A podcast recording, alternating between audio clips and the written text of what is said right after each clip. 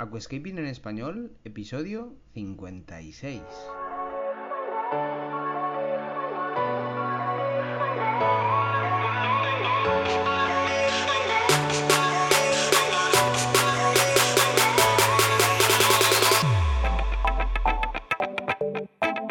Muy buenos días a todos y bienvenidos a Aquascaping en español, el podcast de Nascapers para todos aquellos apasionados al paisajismo acuático que queréis llevar vuestro acuario a un nivel superior.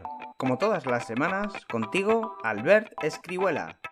Muy buenas a todos, ¿qué tal? ¿Cómo estamos? Espero que muy bien. Aquí estoy como cada jueves, otra mañana más, diciéndote, explicándote consejos, experiencias que yo he ido adquiriendo con el paso de los años.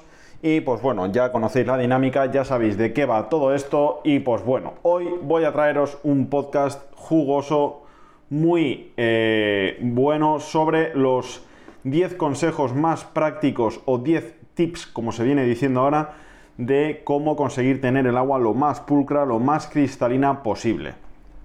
Como bien te dije en el vídeo de YouTube sobre este tema, me di una vueltecita por el tema web e investigué cuáles son los casos de más preocupación al aficionado de aquascaping o acuariofilia. Y bien, pues eh, viendo un poquito eh, las búsquedas y viendo un poquito vuestras impresiones, me di cuenta que las algas y la pulcritud y cristalinidad del agua son de las cosas que más os preocupan y pues bueno, de lo que se trata aquí es de ofreceros algo de lo que os pueda servir, ¿vale? Creo que, pues bueno, os puede servir muy mucho el tema del agua pulcra y cómo eh, hago yo para que no esté turbia y para conseguir que esté lo más transparente posible.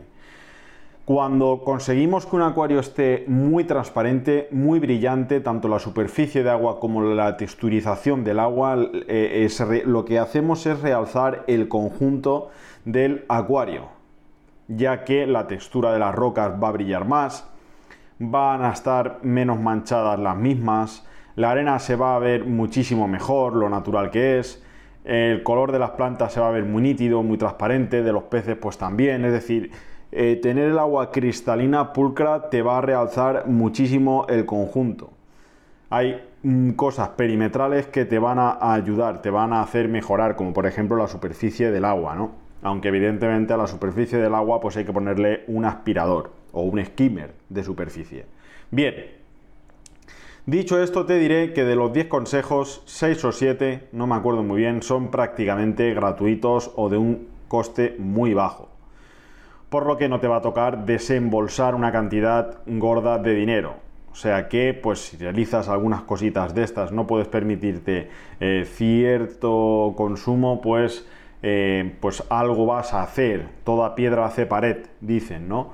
Entonces, pues bueno vamos a hablaros un poquito de los consejos que yo creo que te pueden ir bien. Y el primero de todos es no sifonar.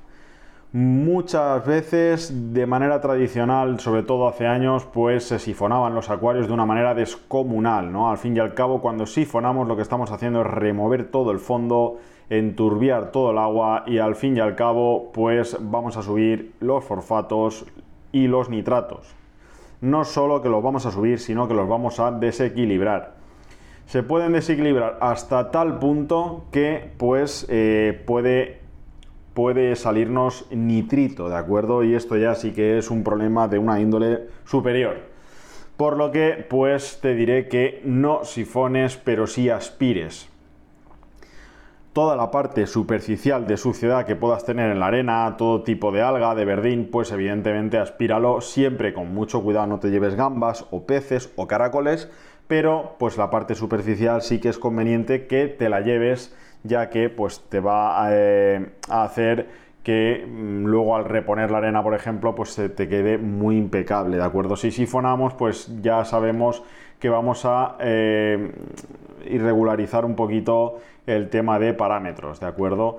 Es muy importante también no redecorar con mucha asiduidad el acuario, es decir, si has redecorado eh, hoy, no redecores la semana que viene ni en dos semanas, espérate un poquito, separa, separa un poquito en tres semanas o una vez al mes, pues los movimientos más bruscos, no te estoy diciendo que no cojas una roca, la pongas en la otra punta o muevas un poquito, pero estructuralmente hay que evitar pues el eh, mover y el cambiar en exceso la estructura del diseño del acuario, ya que pues podemos hacer pues que también se nos enturbie levantar del sustrato suciedad, etcétera. ¿De acuerdo? Entonces, pues recuerda, no redecores en exceso y te irá mucho mejor. También es muy importante como tercer tip es introducir agua osmotizada en tu acuario, pero hay que cerciorarse, hay que asegurarse de que este agua de osmosis es de una calidad buena. Es decir, tendremos que medir semanalmente cómo va saliendo el agua del acuario. O sea, del acuario, perdón, de la osmosis, ¿de acuerdo? Es muy conveniente pues que el KH salga 0,1 y el GH 0,1 ¿eh? no, es, mm, no, es, factible que nos salga eh, más dura porque ya el equipo no estaría trabajando bien y el agua ya sería de mala calidad. ¿no? Entonces, introducir agua de osmosis pensando que es buena y que sea mala, pues nos agrava el problema. En España, de acuerdo, el agua de red no es la misma para todos los lugares, ¿de acuerdo? Te diré que en el sur de Cataluña, por la parte de la comarca de Tarragona, en Castellón y en Murcia, son las tres zonas geográficas donde el agua es durísima, muy dura.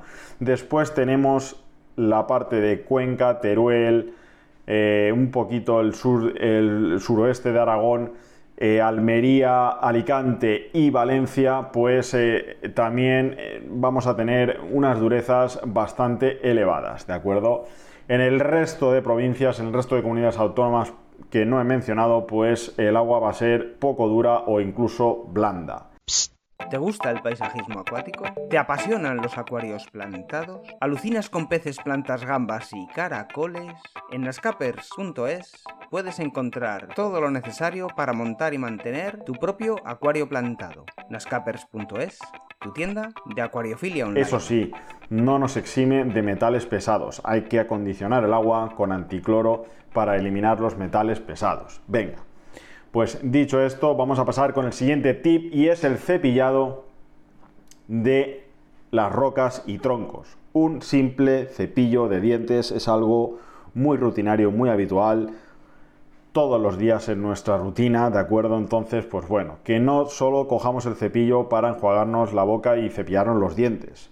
También deberemos cepillar las estructuras, las rocas, ¿de acuerdo? Y sobre todo, y muy importante, una vez hemos acabado la tarea de cepillado, nos vaciamos el 50-60% de agua, ya que pues nos llevaremos agua turbia e introduciremos agua pulcra y limpia, ¿de acuerdo?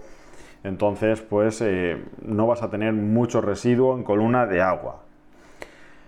El siguiente es limpiar la arena antes de introducirla, ¿de acuerdo? Y pues una vez está en el acuario, pues como te he mencionado en el primer punto, el aspirarla, ¿de acuerdo? Es decir, mm, hay que enjuagar todas las arenas muy bien antes de introducirlas. Hay que asegurarse de que prácticamente el agua de enjuague salga clara o muy poco turbia. Es conveniente. Posteriormente, cogemos un vaso con la arena que hemos limpiado, la introducimos en el acuario, vamos hasta la parte más inferior y volcamos el vaso sin que pues se remueva mucho. No cojas el vaso y desde arriba eches la arena abajo porque se va a liar un follón de cuidado. ¿De acuerdo? Te coges un vasito pequeño, te lo llevas a, a la parte más inferior del acuario y lo vuelcas sin ningún problema. ¿De acuerdo? También otro muy buen consejo es sobredimensionar siempre infiltración al acuario. Es decir, si un fabricante nos dice que un modelo es para un acuario de 1000 litros, nosotros tenemos que calcular que es para la mitad, para 500, ¿de acuerdo? Esto es muy importante porque todos los fabricantes de filtros nos recomiendan poner un filtro para 2000, para un acuario de 2000 litros y luego resulta que es muy insuficiente.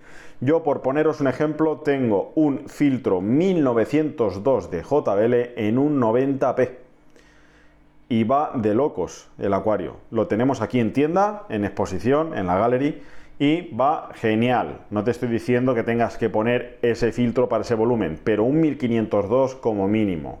Ya todo lo que sea menos, pues no lo aconsejo. Es decir, en un 200 litros, un filtro de 1000 litros hora es lo mínimo que debe de haber, aproximadamente.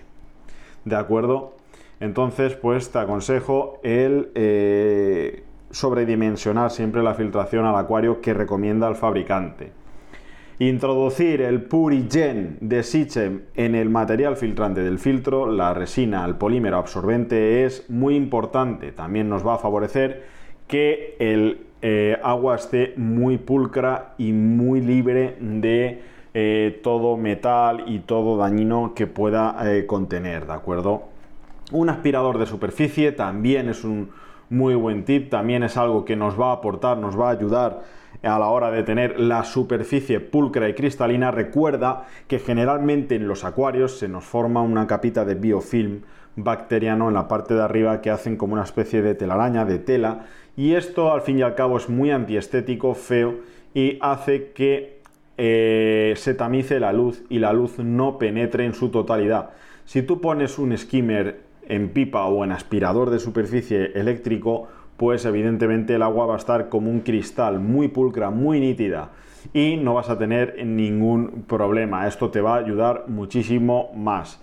En el skimmer sí que te diré de cristal que tienes que estar muy pendiente de su buen funcionamiento, que no trague aire, que no se emboce la entrada ni las rejillas de la parte de metraquilato, ¿de acuerdo? Esto es muy importante, por eso a mí aunque quede más feo, pues me tiende a gustar más el eléctrico. A ver qué marca, qué fabricante nos saca un eléctrico de metraquilato o de plástico, pero que sea más minimalista.